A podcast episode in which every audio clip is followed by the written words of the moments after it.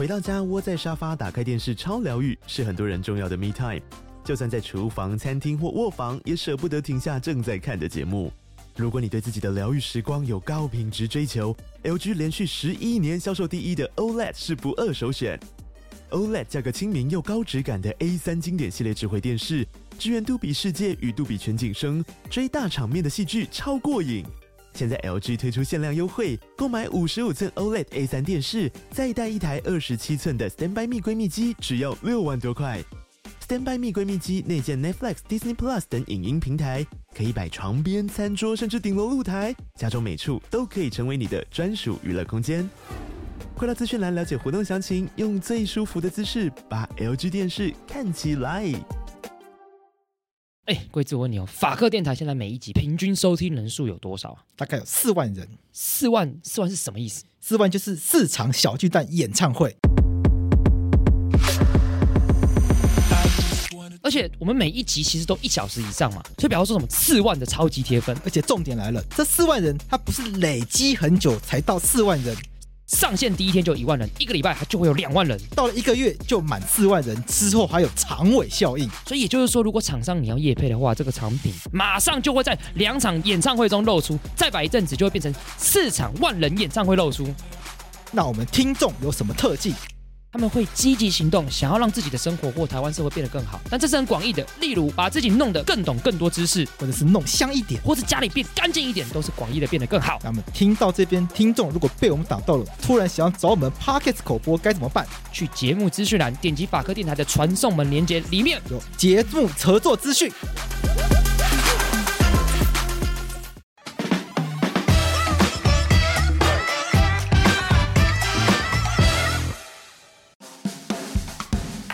那这件事情就不是诉讼可以做的，因为诉讼做就是只能打地鼠啊，你就是告什么我处理什么，法官也没有权利处理更多啊，法官也没有权利说啊，你我们今天你要打离婚，然后最后判决，对，小孩要去吉德堡美语，不可能这样，很奇怪啊。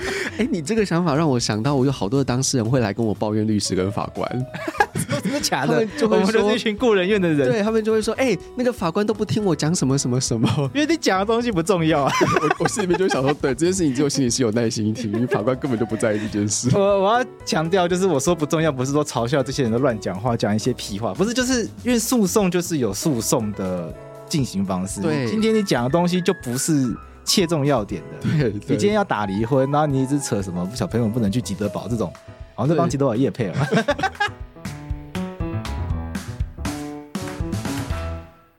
欢迎来到法客电台，我们今天要来聊一集蛮常见，然后。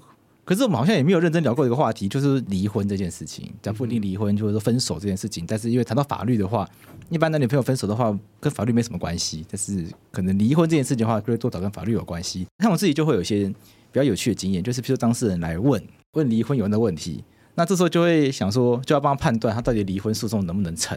那这在过程中呢，就要去问当事人说他们的关系啊，可能遇到什么样困扰啊，有没有尝试过修复啊？然后到底有什么样障碍是可能觉得自己一定没办法呃跨过去等等的？那有时候我自己听完就觉得这还好啊，就觉得这个有很重要嘛。但是不，但是这毕竟是人家的事情，但不能够用自己的观点去看嘛。很多人就会说，那这个到底是要劝和不劝离，还是劝离不劝和，还是律师为了赚钱全部都叫他打官司什么的？总而言之呢，我们今天刚好要既然要聊这些跟感情关系有关的事情的话，我们今天邀请到我的好朋友实力新智商心理师来我们节目中。石立新心理师呢，最近出了一本新书，叫做《越爱越痛》，我们的关系出了什么错？没错，所以这本书就是在讨论，当关系看起来就是要走到终点的时候呢，我们该怎么解决它？嗯哼。所以到底要劝和不劝离，还是劝离不劝和？你觉得哪个比较好？我自己，你自己在做智商的时候，你会想说啊，这个就让他分一分算了，所以诱导他们去离婚吗？不会，不会，不会。我觉得你看到的应该就是智商到了某一个阶段，发现真的走不了，或者是连智商都进不去，还是说？他们来咨商，然后成功的破镜重圆，这样算业绩好？要拼业绩吗？因为我我其实没有觉得说咨商一定要让关系变好哦，或关应该是说没有一定要让关系修复或复合。嗯，因为咨商有时候我们就会看到两个人的差异跟价值观的不同。嗯，有一些人真的是在智商里面选择，我们就好好的分开比较好。OK，那智商要干嘛？因为很多人会，譬如说感情智商、婚姻智商，那不就是要想办法把关系修复嘛？那如果双方都已经不想要维持关系的话，那干嘛还要花这笔钱？我只会开玩笑说，嗯，看你要省智商师的钱还是省律师的钱？怎么说？因为如果他们不愿意来做智商，两个人闹得很不愉快，而要走向离婚这条路的话，往往就需要用打官司的方式啊，或者是就算进到律师那边，我记得好像也会有需要协商，对不对？婚就离婚前的一个协商。那个协商跟你们的智商这种专业智商不一样，它是另外一种专业，它是调解。就家事事件法规定，就是双方如果要打离婚官司的话。那一定要到法院先调解。嗯哼，那调解跟诉讼差别就在于，诉讼就是呃双方把对方臭骂，各自臭骂一顿之后呢，法官就来决定这个婚姻到底是该走下去，还是要就让他分了。因为离婚在法律上是有条件的，你条件不到，法官也不能判。那调解就是双方就先坐下来讲一讲，那看有没有机会找到一个嗯双方都能够接受的做法，那就可以免去这个诉讼上面像。骂来骂去的这样子的困扰，因为调解我们其实，在过程中经常就是一种谈判的筹码，就是那你要不要退让什么？那你要不要做什么样的调整？那其实蛮多时候都在呃问题解决。可是以咨商的角度来说，我们关系没有恢复到一个相对有安全感的状态，或者是相对能够沟通跟听得进另一半在讲什么的状态，我们有些时候是很难很难去做这样子的协商跟讨论出一个共同的共识的。那我蛮好奇，你自己的经验有多少人是可能快要分手了他才来，还是会不会有人就是他们其实关系也没有怎么样，他们就已经来？因为大家的印象中，刻板印象就是。啊，婚姻没有走不下去的话，就不需要智商。都是婚姻要走不下去，那不然去智商看看。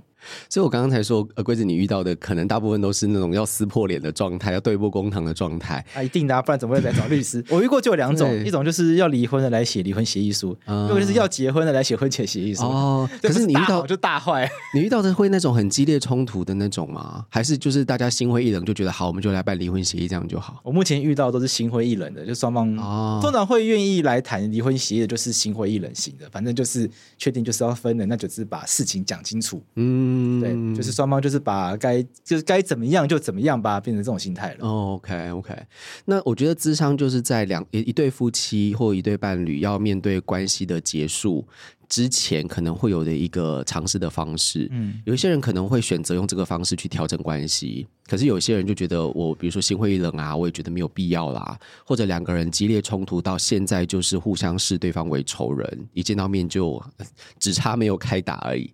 哦、那这个这个很常见呐，对对对。可是这个时候就要双方都请律师，然后双方就律师见面就好，对律师见面就好，不要再见面了，可怕。那这种往往就会到就是呃律师这边去嘛。我觉得智商有几个可能性。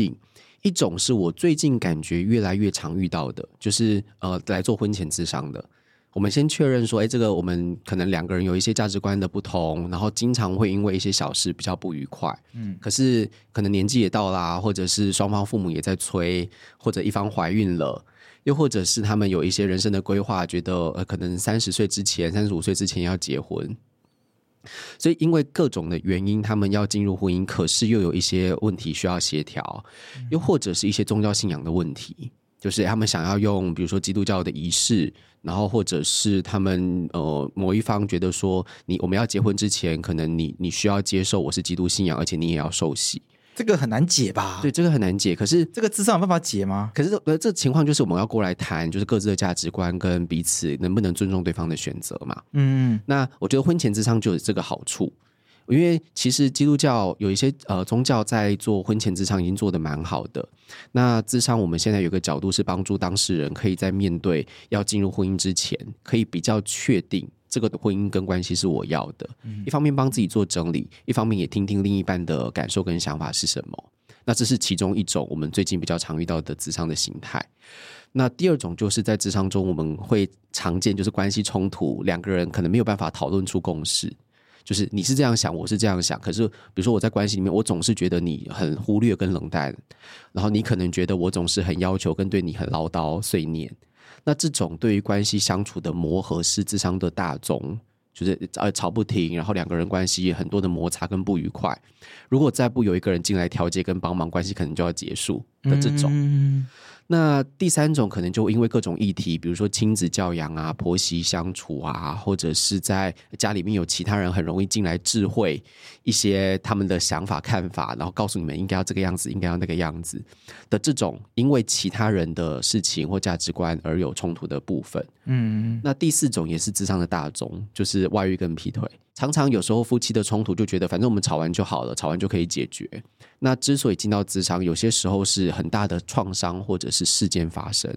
OK，两个人发现我们没有办法解决了，然后才回过头来看，原来关系常年有这么多的问题。嗯，它算是一个引爆点啦，帮助我们彼此走进咨商室里面。所以咨商听起来不是就夫妻这种咨商，还有很多面向可以做。你可以分享一些经验嘛？因为我很难想象，就是。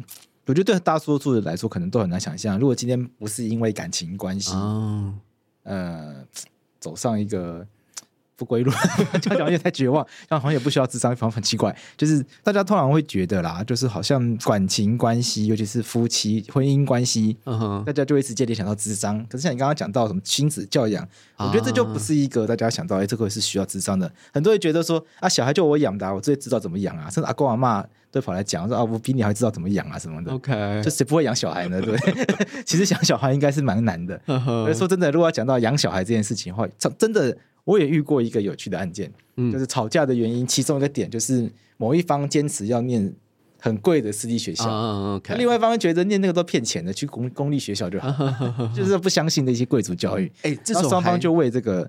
嗯，是没有说大打出手，但就是非常不开心这样子。这种还只是夫妻双方啊，有些时候还牵涉到公公婆婆的意见。啊、阿公说要送去美国。对啊，比如说我做过一对夫妻之商，他们就是类似这个样子，就是呃，先生觉得呃放养就好，何必要那么的，就是小小朋友的教育不需要花这么多钱。可是太太的价值观就是我需要。孩子有比较好的教育，然后面对呃教育，我是很认真跟正经的。OK，从小就要学英文、学数学，对对对对，而且要学写写程式，巴拉巴拉。阿公就觉得这小朋友就是去公园玩，对对对，然后爷爷奶奶爷爷奶奶就觉得说，你何必把小孩逼成这个样子？然后他们夫妻明明就协商好说好，那我们就先尊重太太的想法，然后太太也去表达说，我不会对孩子有这么多的要求，可是我希望孩子受比较良好的教育，所以我们幼稚园选好一点的。对，他们都协商好喽。可是面对公公婆婆，他们就。去找公公婆婆聊这件事情，然后要去决定呃接下来要去哪里读书，然后他们一坐下来，呃公公婆婆就跟他就开始那种小以大意的跟太太说，哎不要这个样子啊，对他这样对孩子来说压力太大，这样揠苗助长啊，对小朋友就是要在玩中成长啊。可是先生在这时候临阵倒戈啊，对这种时候就是 OK 夫妻之间两个人的沟通问题就算了，可是这个时候你太太会有什么感觉？这个没有用，男人对，然后你这个时候站到另外一个人来去攻击，你这个 妈宝，对对对，跟你妈在一起讲话的时候，你就不敢讲话了，是不是 之类的？对，的确，我们常常遇到这种类似，就是不只是夫妻的相处，还包含公公婆婆的议题。哦，那很麻烦哎。对啊，扯了很多人进来，所以有些时候就想说，嗯，就是夫妻间还是要有一个共识，跟不要这种临阵倒戈的情况会比较好。这是家人家家务事啊，那智商可以做什么事情？你不可能去帮他决定，那小孩子你要去美送去美国。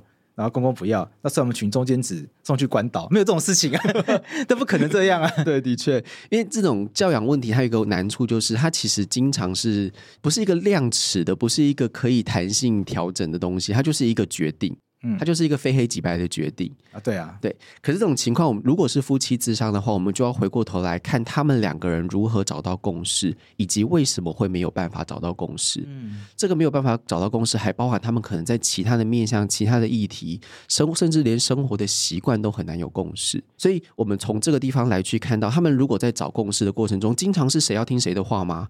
经常是谁要配合谁吗？那为什么在关系里面变成这种谁的决定权、谁的声音比较大的情形？就发生了什么事？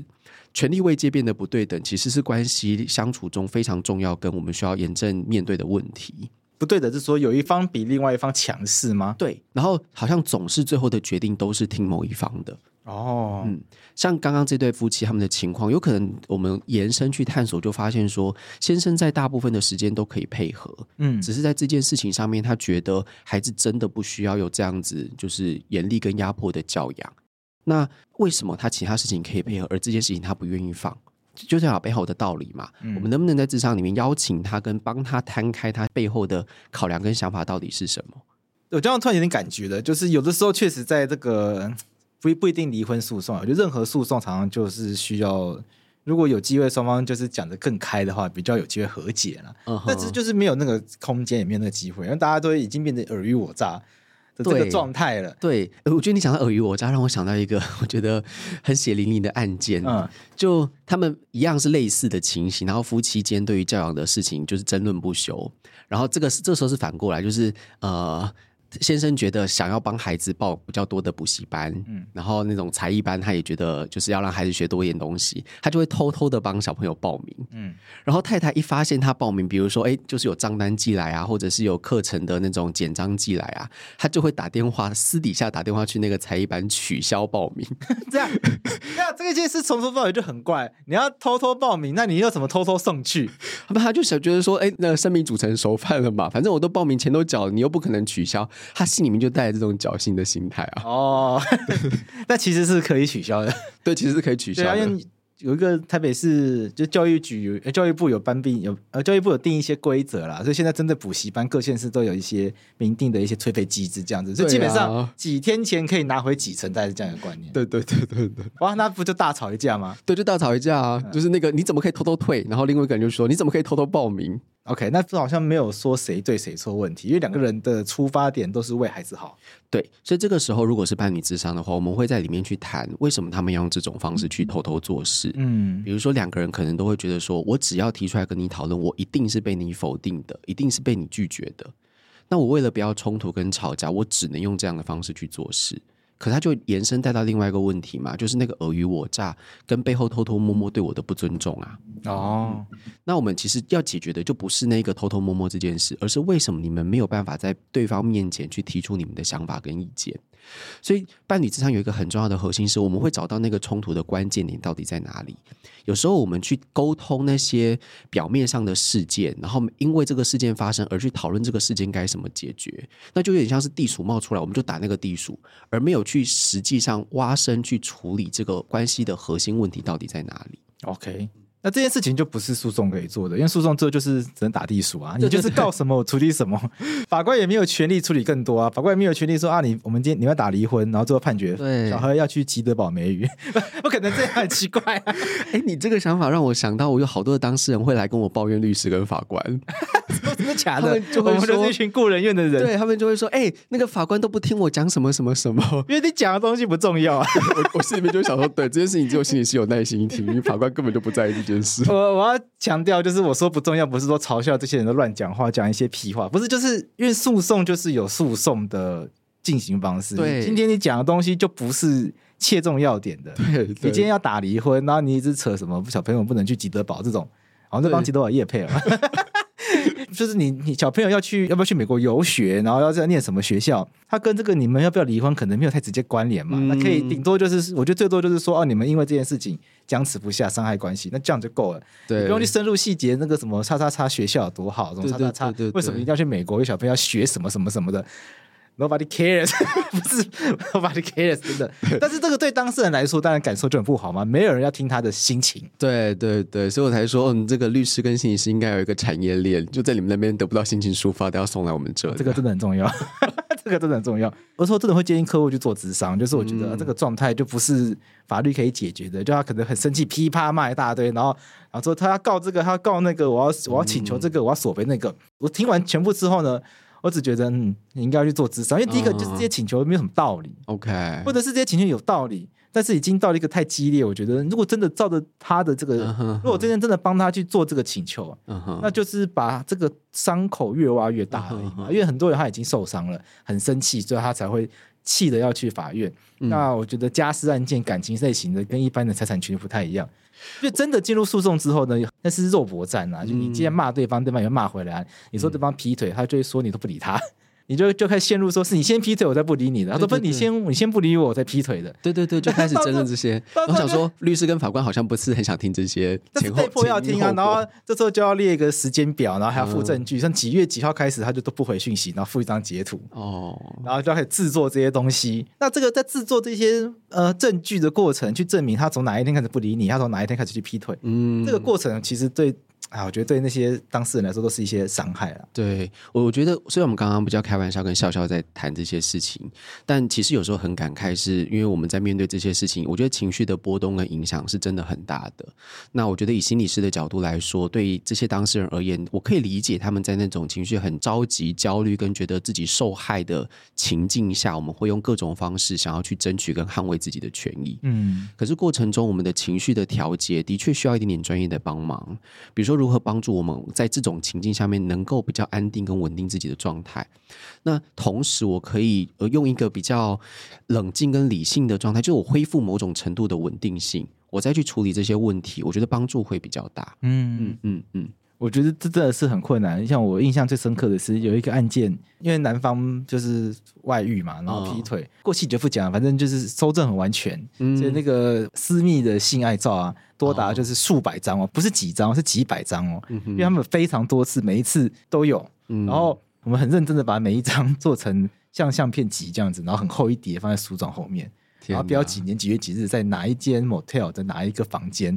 哎，这个对你们诉讼真的有帮助吗？有帮助啊，因为因为一定要啊，因为我们要计算，这是一定要的，因为一定要，因为必须要去计算对方劈腿的次数，才帮求偿。哦，因为他次数越多，那个金额就会越高。哦，是这样。对啊，那你要证明每一次都在不同地方嘛？不然他他可以跟你说这是同一场性爱关系中拍的很多张嘛？嗯哼。对啊，所以为了要证明这些照片啊，不是因为性爱照片很多看起来都差不多嘛，不就是那样？所以为了要证明它是不同的。那就是说，要一看，就是说这一张从这个地点来看，它是在某一个 motel 的某一个房间，因为 motel 房间都会有一些特特有一些特色嘛。哦，这个是什么海洋馆啊，然后这 之类的。那我那时候就觉得说，哇，这个对我们的当事人来说其实很伤吧？对啊，因为我们还要请他确认，因为我们的工作是一定要请他确认，但就是要比较技巧性说，哎，你大概看一下就好。嗯，就这样子写你又不 OK，后面的证物你不想看没关系。可是前前面还是有一个表格啊，一个 list，呃，这样子。我觉得的确，然后因为智商包含很多种类型，就是比较常听到大家会联想到的可能是个人智商。我们透过自己的探索整理，你可以做生涯的规划、压力调试、情绪调节，或者是感情的问题、自我成长、自我探索，甚至是原生家庭议题，我们都可以处理。呃，另外一种就是伴侣咨商，是夫妻或伴侣双方一起来，那我们来可能会谈亲子议题啊、夫妻的相处、伴侣的冲突，甚至是刚刚提到的婆媳问题或外遇劈腿的事件。那当然还有一种类型是家族咨商，就是一整个家庭，可能是跟年幼的子女一起来，可能是成人子女亲子的一个家庭的会谈。那你刚刚提到那个情况，我觉得有些时候伴侣之间如果没有办法做伴侣智商，这种情境个别智商其实可以帮一些忙。嗯，或者在那种创伤底下，我觉得你要回去看那些血淋淋的照片、血淋淋的讯息，然后这个告诉你不会对你甜言蜜语的男人，对另外一个人这样子甜言蜜语。比你年轻二十岁，嗯，那个真的感觉到非常的伤痛啊。对啊，嗯，像遇到这种情况，那他自己一个人来可以吗？因为男生可能就已经不知道飞哪里去了。我觉得这种时候，当然啊，就是伴侣咨商有伴侣咨商的功能跟好处，就是他在面对关系的修复跟两个人如何去好好的分开是一个很大的帮助。可是，在其中一方不愿意前来，而且这个来的过程中可能不会有太大的帮忙，或者是他们来就是冲突会非常的激烈，两个人无法看到对方的这些情形，我们就会比较邀请当事人做个别咨商。那伴侣咨商，他是两个人同时跟你一起会谈吗？嗯，我们在智商室里面就会有我跟这两个人，那、啊、这样不会很尴尬吗？诶，欸、就是光我想到就觉得尴尬。律师的好处就是我只要处理一方，一方，而且法律规定我们只能处理一方，我不可能同时处理原告跟被告。哦，也是。那你要他们两个一起来，我天哪，我觉得好可怕。想到想到就觉得，哦，想到就觉得这个冷汗直流，冷汗直流。我觉得在咨商室中，因为大部分愿意来的伴侣，某种程度都已经有一个共识了啦。就你很难把对方就是拉着他的耳朵，掐着他的脖子过来嘛。就就算再不愿意，他也某种程度答应了要来自商。那有可能有一些人的态度就是，我就来看你变什么把戏，或者是我就来，我就来，然后跟心理师控诉你到底多恶劣，把心理师当法官就对了，对，然后把心理师当那个就是战友。我要想办法把你拉到我这边来，然后指控我的另一半到底是多恶劣。可是这种情形，就是当然他是比较少数，他还是会见到。对，还是会还是会遇到。可是，在这种情况下面，就会比较像你说的，有时候其实有点尴尬。嗯，就在关系里面，我们是来这个地方，就是我们把这个地方当一个吵架的场所，嗯、我们把这个地方当一个我要指控你，然后把所有证据摊在心理师面前指控你的这个场所。对，那基本上心理师不像律师，我们其实会避免这种情况发生。嗯，就他要做这些指控的时候，我们要去了解在他这个指控背后到底经历了多少痛苦，跟他到底要讲的是什么。可能是一份对关系的失望，可能是害怕失去关系所做的一种指责。那所以过程中，我觉得就会是慢慢的帮助他，透过我们的翻译去了解他到底想要讲什么。OK，就是帮对方真正了解对方的想法啦。嗯，因为常常很很多人都会觉得，常常就是双方觉得。我已经看透你了，对不对？对，你在搞什么把戏都已经知道了。对啊，你不要再骗我了，等等的。就是我已经看透你了，或者是我心里面就是要来看你到底可以在心理师面前讲讲出什么，就是荒谬的话、荒唐的话。就你自己明明犯错，你自己明明劈腿跟外遇，嗯、你还要在心理师面前讲的一副自己是那个受害者，或者是我是怎么样对你的。我觉得过程中会变成这种好像权力的拉扯。但的确，我们要回过头来看，当这个权力的拉扯背后有没有过去成年的议题带来现在关系之所以走到现在的一些状态，到底发生什么事情？OK，那个人智商呢？个别智商呢？因为对方不来啦，那这时候可以做些什么事情？我觉得个别智商一部分是帮助我们自我调节。嗯嗯，那就像我觉得蛮多的书籍都在做这件事情的，就是做一个自我，嗯，算是一个对关系的期待的调整，就是说书籍。什么智商笔记这种东西？哎、欸，类似智商笔记的确是我，我觉得某种程度是帮助我们自己去调整自己的状态。嗯、那当然，很多的书籍其实也是，它都是站在某一个角度去帮助你了解跟体，让你体会在某一个状态中，其实是有一些文字可以了解你的感受的，是有些人跟你一样的。譬如说，我现在可能有一些情感上关系，那我就买你这本书，嗯，越爱越痛，我们的关系出什么错？那我自己看，嗯，这样是有效的吗？我这本书就是写给大家自己看用的。嗯嗯，那这个自己看不是说我去调降我对关系的期待。因为很多的不管是心灵鸡汤也好，很多的心理学的书籍也好，我们能够做的都是自己的那一面。那到最后其实都会走向我调整自己对对方的期待，我去长出自己啊，或者是我可以有更好的自己的生活，我可以有自己的兴趣，然后我可以呃照顾自己的内在小孩。就常常很多的书籍是往这个地方走。嗯，但我这本书想要告诉大家的是，我们有些时候是可以透过自己去带动，像齿轮一样带动这个关系的改变。我透过我。对自己的了解，我对对方的了解，这个行为模式背后代表着什么意义？那去理解，哎，原来我们两个人是卡在这样的冲突中。我们这个模式背后又来自于什么样子的一个关系经验？可能我过往因为被劈腿的受伤，我过往因为什么原因而使我现在在关系里面战战兢兢跟紧迫盯人，或者是另外一方的原生家庭，他的父母彼此就是不沟通的。所以，那个在他耳濡目染之下，那个不沟通的模式就在关系中形成他在对我的方式。嗯嗯，所以有可能是你过去的感情经验，有可能是你的原生家庭的经验，对你们各自而言形成一种在关系的样貌。那透过这本书，一方面可以帮助你了解自己，二方面可以了解你的另一半的位置到底是是怎么形成的。那我们就不是说只是做自我调节而已，因为你可以透过这个齿轮的变动去分享跟带动关系，两个人一起来面对关系的调整。这是我这本书想要跟其他房间的其他心理学书籍做出很大区别的部分。嗯，我们可以透过自己的阅读、自己的整理，你也可以邀请你的另一半来一起做。我觉得会吵架这个状况，有的时候也不是只有家庭中的这个关系啦，像职场上的关系，嗯。我常常在做这些劳资争议的时候，有时候会觉得这些人需 需要智商一下。我不是，当然现在听起来像是一个比较嘻嘻哈哈状态，但是我是内心有时候真的会这样觉得了。Uh uh. 因为不然，我觉得很多那种离职的争议啊，来自于双方的误解嘛。哦，对。然后劳方对职场的规定的不满啊，或者对组长、主管啊、长官啊的一些抱怨啊，嗯、那久的累积在一起，然后那我发现台湾的职场文化并不是一个很容易沟通。这个地方哦，上对下的这种模式还是比较常见的。那实际上的一些比对彼此更深入的了解，这个环节很多人不仅不会做，甚至觉得不能做。对，有些人是各种顾虑跟担心。对，甚至会觉得嗯，就是要有一种权威感受，我就是刻意的要跟员工保持距离。对对对，那就会造成很多的不必要的误会。然后刚好前一阵子这个赖佩霞，她不是爆出这个资上的相关争议嘛？对，那这我们先撇开不谈。我是想说，哎。他的智商那时候有说什么？他是做什么企业管理等等培训智商。嗯，所以那我想说，那这个也可以来智商。呃，我觉得呃，就先我们就不谈他的部分，就只是单纯就哎，这个职场上还真的有人在做这种职场关系的这种培训啊，心理的。这个的确啊，而且呃，大部分会来做的就是个别智商嘛。然后我觉得透过个别智商，一部分帮助自己，比如说我可以了解我自己的管理模式是什么，我可以了解为什么我在职场关系里面这么容易感觉到被压迫，跟觉得不公平，可能跟你过往经验有关，可能跟这个人他对你的方式有关。那背后到底有没有误解？我觉得是需要透过智商中的探索跟分析，去了解到底我的解读有没有出问题。比如说我是如何理解他对我说的这些话。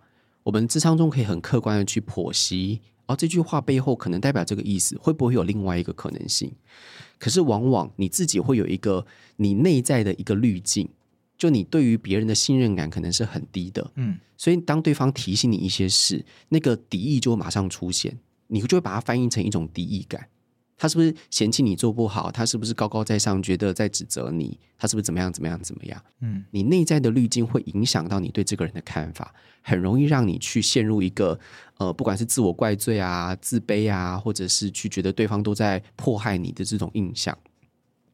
那我觉得在这本书里面，我也有几个角度再去分享这个概念，就是帮助我们在面对沟通的时候，我们可以找到关键的核心。嗯，就不见得去吵这种表面上面的事情，因为它背后一定有我们内在需求没有办法被满足。比如说，我其实，在职场中，我其实渴望被尊重，我其实渴望被肯定。可是我在这个职场中，我的主管就不是那种会肯定人的人。嗯，你做得好，他就不会给你鼓励啊；做不好，他就会念你很大一顿啊。嗯，哦，就是就大家常常遇到这种类型的，对类型的主管嘛。可是如果你是一个非常需要从别人眼中得到肯定的人，你在这样的职场环境中就会很辛苦。那所以我觉得在这本书里面，我们可以有机会去了解到你内在没有被满足的各种的需求，情感的需求、依附的需求、被肯定、被在乎的需求，是会感觉到不舒服跟情感会失落的各种核心。那我想要问一些比较拔辣的问题。嗯哼，第一个就是我要怎么知道我需要智商？类似可能精神科门诊啊，我甚至不要讲精神科好了，很多长辈。他明明就看大家一看就知道他浑身病痛，他死不看医生，因为他自己没有大家常讲的叫什么意病识病逝感。对，那我要怎么知道我需要？会不会我只是就是不开心？还是会不会我觉得我只是抗压性不够，所以被老板骂一骂？我就应该要自己成长一下啊？还是说在婚姻关系里面呢？会不会只是我太多疑了？啊哈，我真的需要，或者我真的为了应该要去看吗？或者要去来做咨商吗？我觉得这是跨出第一步最困难的地方。我觉得大家如果可以尝试自己试试看，比如说啊，可能是我安全感的问题，可能是我容易负面解读，可能是我什么什么什么过度敏感也好，或者是呃太容易负面解读别人的讯息也好。其实我觉得回过头来是你自己会不会觉得这件事情反复频繁的在发生？哦，然后而且会在不同人的相处中都会发生。比如说，假设如果以感情为例的话，我在这段感情中，我就是很常需要用讨好跟配合对方的方式来维系关系。那有可能你有意识了，所以你就开始调整嘛。诶，那我不要这个样子。可是我发现，诶，我太常连在跟朋友的相处啊，我都会事先帮对方想好各种的，比如说帮他，我们要订餐厅，我就会先主动跳出来说好，那我帮大家处理。我们要买个东西，就会说那我帮大家团购。好，或者是你们要出去旅游，就会说，诶，那我帮大家订饭店。哦，你常常需要讨好来维持关系，有可能这个模式就会形成你在所有的关系都长这个样子。哦，OK，那你可能会开始有意识调整。可是当你发现我在快要失去一段关系，跟我开始没有安全感的时候，这个讨好跟配合变得很牺牲，嗯，然后我自己也过得不快乐，我自己也得不到对方的重视。这种反复发生，而且变得越来越严重，发生在除了一个人以上的事件跟关系里面，嗯，我觉得那就是一个值得帮助我们来看看我们要不要做一点调整的时间点了。那下一个问题就会是要怎么做啊？像是譬如说上网搜寻智商智商所，噼啪跑一大堆出来，这时候就会跟找律师一样问题。我要怎么知道哪个律师是最强的，大家都要找什么胜诉率最高的律师，但是根本就没有这种东西，哦、因为 根本就没有什么胜诉率这种事情。因为案件会不会赢，基本上你你这个案件如果证据够全的话，基本上就会赢嘛。你案件不够全，那赢不了嘛。可是你们不会有那种需要找适合律师跟擅长哪一种案件的律师吗？会，所以、嗯、因为大部分人都是因为很因为不能讲大部分啦，就是很常遇到有这种什么胜诉率这种迷思的。那当然，现在大家比较知道了之后呢，蛮多人也会去问说，哎，你是不是什么什么专长之类的？那这样问来问去，好，律师可能大家还比较知道怎么问，比如说啊，你擅不擅长我这一类型的案件呢、啊？那他把案件讲一讲、嗯、，OK，我会理解，我可以判断一下。那智商是要怎么挑？请问你擅不擅长处理婆媳纠纷吗？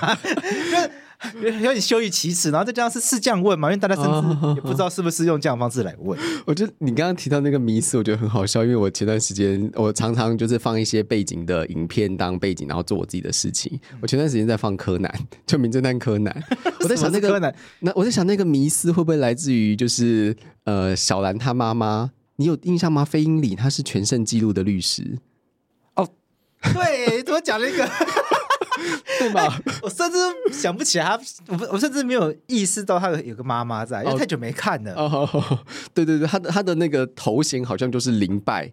他没有战败的记录，哎呀，这更不可能啊！包括如果如果有一个律师，他这人是全胜的律师的话，表示他专挑软子吃嘛。Uh, 就那个案件，他摆明就是他会赢，他才接嘛。问题是这世界上哪有这种案件呢、啊？如果那个案件他摆明就是赢的，那你专接这些案件，你本来就是一个没什么屁用的人。讲、uh, 难听一点嘛，最高法院的胜胜到最高法院。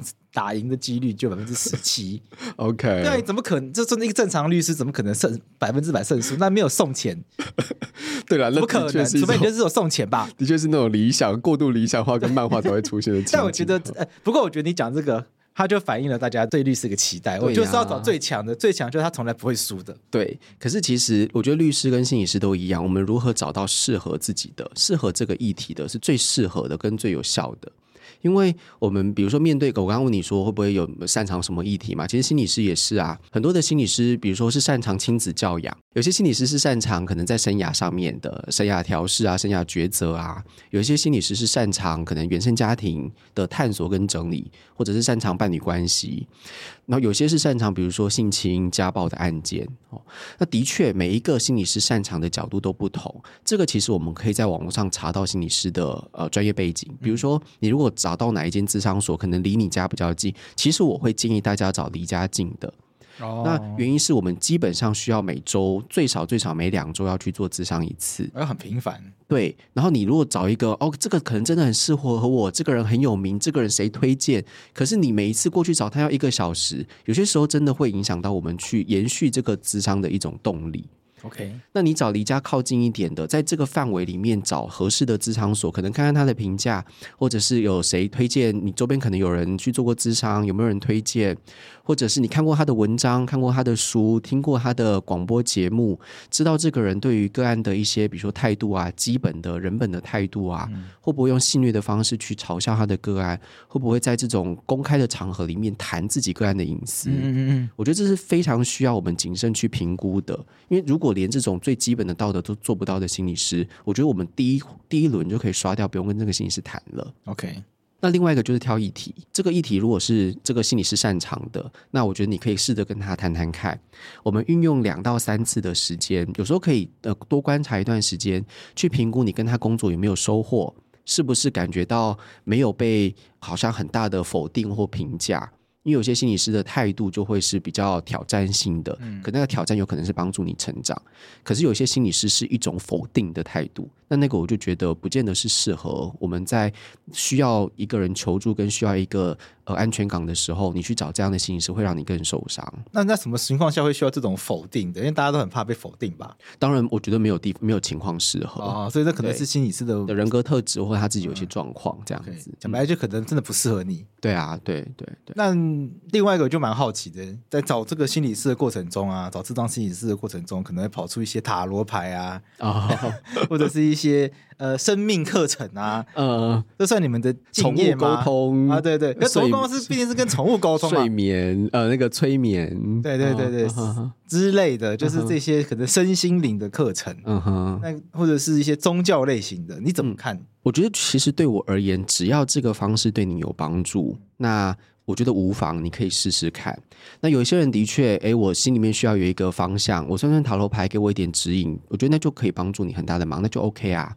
那有些时候你需要心里面的一个安定，我去庙里拜拜，或者是我有一个信仰，或者是我想要跟我的，比如说过过世的母亲谁有一个对话，我需要有一个空间或者是宗教的场合让我做这件事情，只要对你有帮助，而那个帮助不是让你好像变成有一种着迷。有一种过度依赖的情形，我觉得都是好的。嗯，但原则上来说，另外一个建议是，因为心理师有心理师的专业，那有些心理师会一起做相关的身心灵的活动，比如说，可能心理师会擅长塔罗牌，他会用塔罗牌作为一个媒介，引导你去可能有更多的表达。那在背后，我们可以探索更多的面向。这是被允许的吗？呃，就律师不太被允许做这件事情，它是一个媒材，Okay. 我们只要不是把它变成一种算命的方式就可以。OK，对对对，我就是我不是说，哎，那你这个就代表什么？而是哎，这个可能是什么？死亡牌，你完蛋了。对对对对对，因为有时候呃，塔罗牌、塔罗师可能会有这种过度的武断的情形，当然不是所有的塔罗师都这个样子。嗯、那我觉得有受过心理学训练的人或智商训练背景的人，我们在做这些事情会比较评估当事人的情况，弹性的运用各种的素材。那借由这些引导，然后我们同时背后也要去评估跟观察这个当事人能够接受的程度。嗯，我们透过这些媒材会不会造成另外一重的伤害？OK，嗯。什么情况下会有伤害？这又很难哦。我觉得、这个、想象哎，我觉得这个这算塔罗牌。就你说你们算塔罗牌，也不是真的在帮他算命，嗯，可能用塔罗牌上面的一些符号啊、图案来沟通，嗯，听起来是这样。那这样会有什么伤害？我用一个我比较听过的例子好了，那个例子是家族排列。嗯嗯，家族排列也有心理师在做，也有就是可能呃。半途出道的可能身心灵的工作者在做，那这个的差别我一样哦。这个东西并不代表所有人，不是所有心理师做家族排列都是适合的，嗯、也不是所有非心理师去做家族排列都有很大的影响跟伤害。那都很个案的。对，那这个可是这个背景会有一个不同的训练，是有一些人会打开，可是不会收。嗯，你就把它想象成医师在开刀，他会帮你打开这个伤口，可是他不会帮你缝合回去。所以家族排列，它是用一个方式帮助你去进入一个家族的系统跟回忆的情境里面。那有些时候会让我们想起很多很伤痛的回忆，比如说我的爸爸在家里面就是酗酒的、摔酒瓶的、会动手暴力的人，我可能会在那个场景里面去唤起我的创伤。那有一些家族排列师是会帮助你唤起那个创伤，可是他不知道怎么收拾，嗯嗯，所以我就有当事人曾经去过这样的场合，那因为时间的关系，家族排列师就草草了事，就我两个小时的时间帮你打开了，可是我最后没有时间帮你收拾，他就带着那个伤痛被迫要去跟他爸爸拥抱，嗯，他在还在那种很伤痛、很痛苦，对于这个爸爸很多的愤怒的情况下面，我被要求做这件事情，那其实就是另外一个创伤。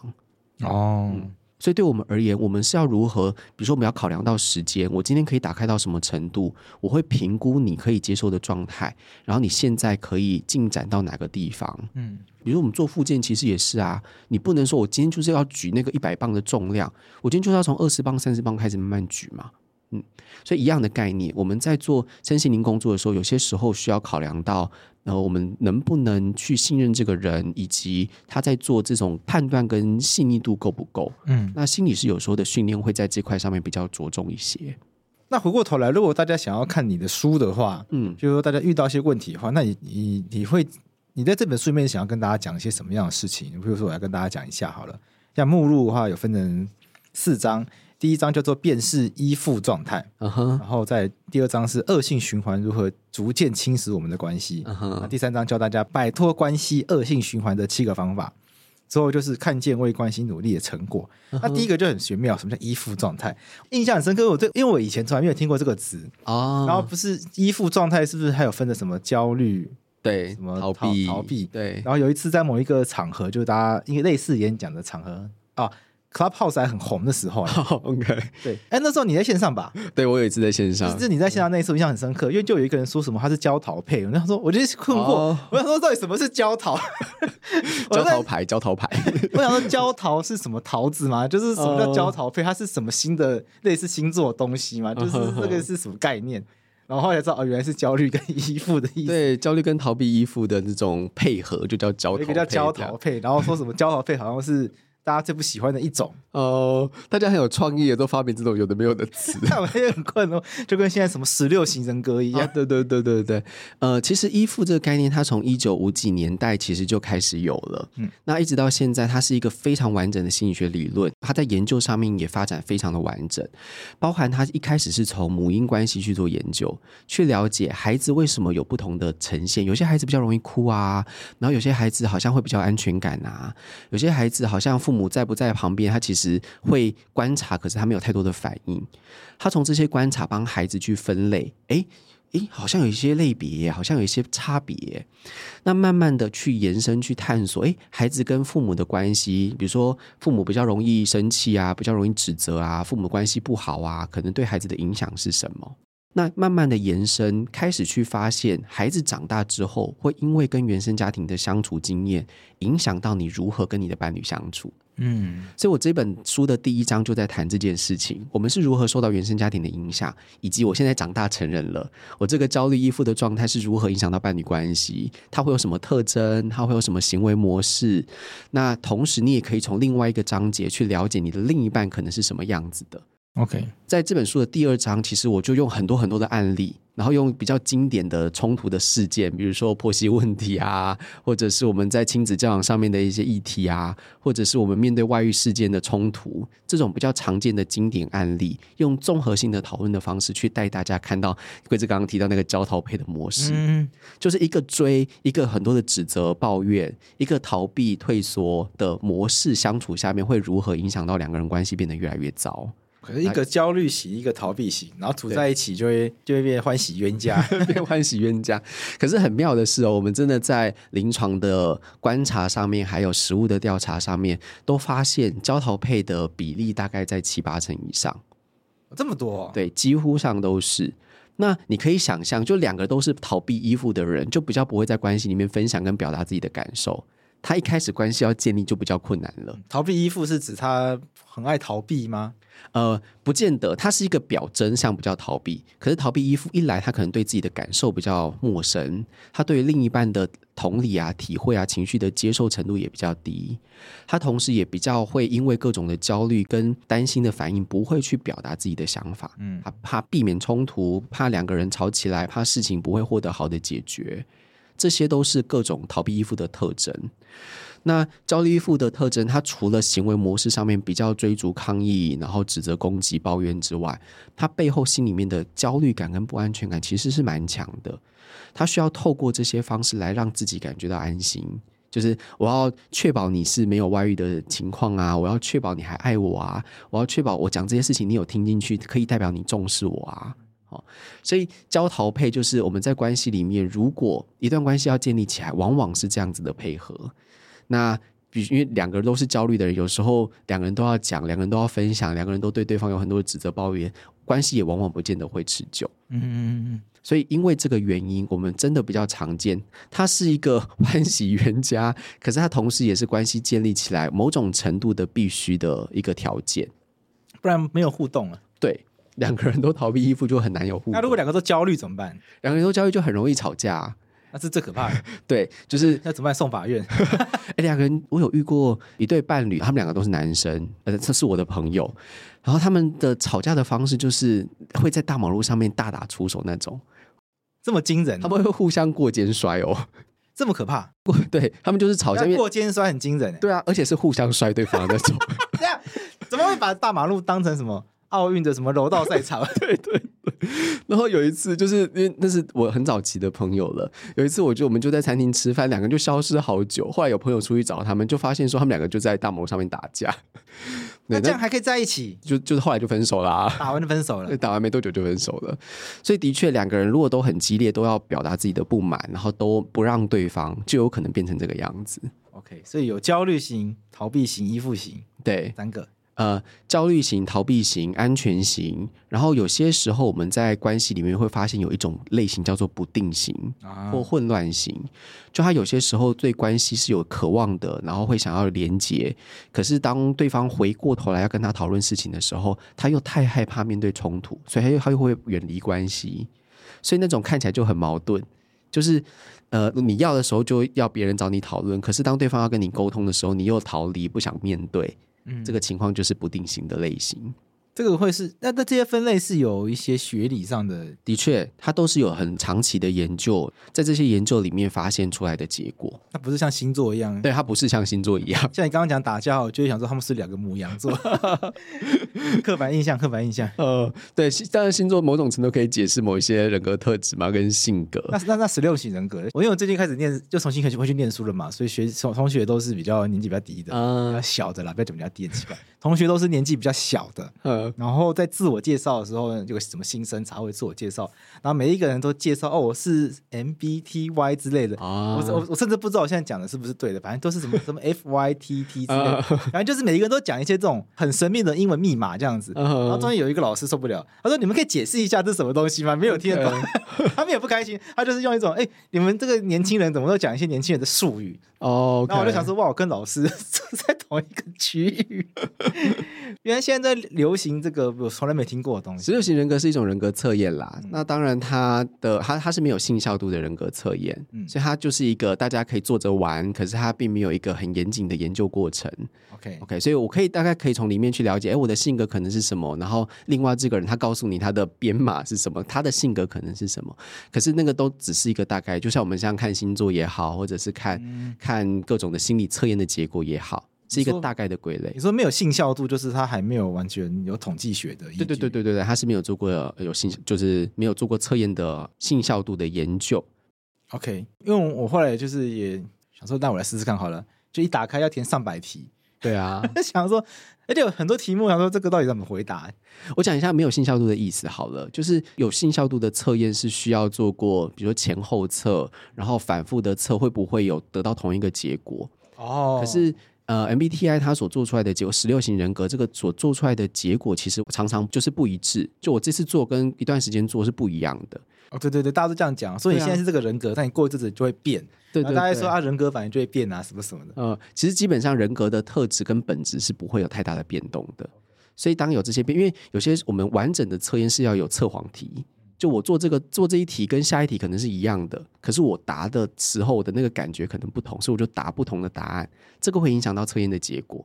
可是如果不是一个完整有信效度的测验的话，就会经常有这种呃，因为随着时间变动啊，随着你填写状态的不一样而得到不同的结果的情形。有最近比较开心就变外向型，最近比较低落就变内向型。对对对对对，okay. 所以就是参考就好。参考就好。如果你对人格类型有兴趣，可以参考那个荣格心理学的人格类型，相对来说会比较能够帮助你了解真正的类型是什么。那我们这本书使用的是有学理依据的，对焦虑依附这一类型的。